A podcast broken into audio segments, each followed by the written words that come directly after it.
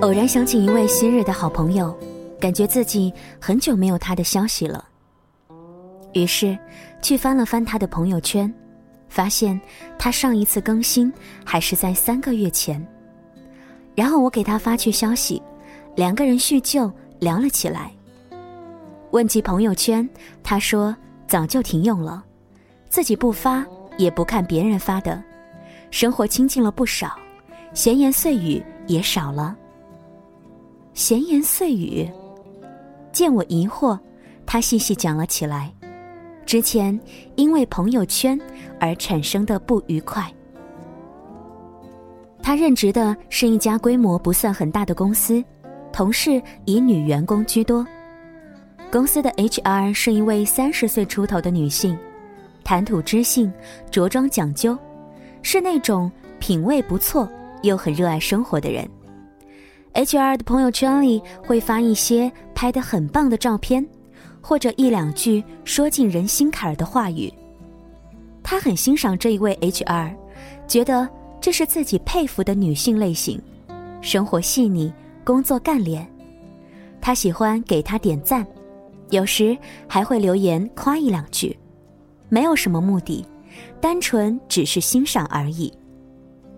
工作过的人应该都知道，HR 这个职位呢，虽然说不上直系领导。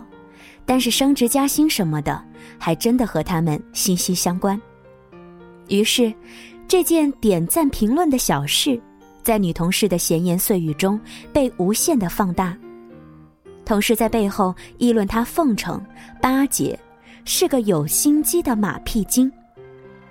他对此有些无语，干脆关了朋友圈，远离这个是非之地。不过是点几个赞而已，不过是说了几句发自内心的赞美，怎么就成马屁精了呢？鸡汤们总是向人们灌输这样一个道理：当你足够优秀，你给任何人点赞都没有人说你巴结；当你经济宽裕，你用什么名牌都不会有人说你炫富；别人误会你，说到底还是你太弱。不应该生别人的气，而是应该自己努力变好。虽说遇事先反省自我是一种严以律己的精神，但是吧，人不能把生活中的错误都包揽在自己身上，那样的话太委屈自己了。有必要的时候，还是要让对方知道你误会我了，我不是这样的。读中学的时候。跟成绩好的人一起玩，有人说你攀高踩低，想抄别人卷子，想学别人经验。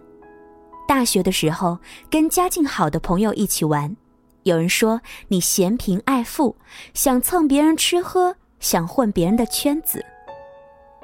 似乎在某些奇怪的逻辑里，人就不应该比跟自己处境好的人发生太多的关系，否则就是巴结。可是，拜托，这世上哪里来那么多的利欲熏心？不是所有人都会把自己的情感付出当成案板上的猪肉来按斤算价，整天盘算着我对你好能换取什么。就像爱穿某种颜色的衣服，爱吃某种口味的食物一样，每个人对于社交也有自己的偏好。遇上欣赏的人，想表达一下好感，想跟对方成为朋友，这是再正常不过的事情。我觉得你这张照片挺美的，我觉得你这句话说的挺好的，点个赞，留个言，表示一下认可，仅此而已，并没有想要靠这样一个微小的互动来换取某种利益。也许在你的眼中，那些对你好的人、夸赞你的人，都是带着某种明确的目的。从你的身上得到资源、机会，又或者是某种快速成功的秘籍。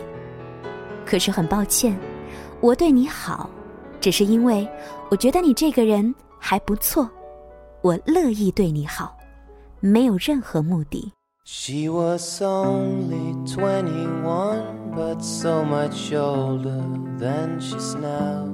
Now she passed the twenty four. I guess it's time to say goodbye. Here's the new, here's the real. 今晚在节目当中分享的故事文章呢，分享是来自于作者巫小诗，辞职写作的自由人，现实如山，而他浪漫如云。喜欢他的文章，可以来关注他的微信公众号巫小诗。其实关于朋友点赞这件事情呢，小妖也会有话来说了。最近这一段时间，在朋友圈当中发表自己的感言很少，大部分时候呢，也是为了逃离某些。不必要、不喜欢的碎言碎语。朋友圈是什么呢？更多的，我希望是分享美好的，而不是因为你的某一句话、某一个字眼成为别人揣测的对象。有时候，不要太用自己的价值观去判断别人好了。谢谢你今晚的收听和关注，我是李小妖。在节目之外呢，你可以跟小妖有更多的留言互动。直接在微信公众平台当中找到我们，搜索“时光听得见”或者是拼音输入“时光听得见”加数字一。晚安喽，我们下期再会吧。I don't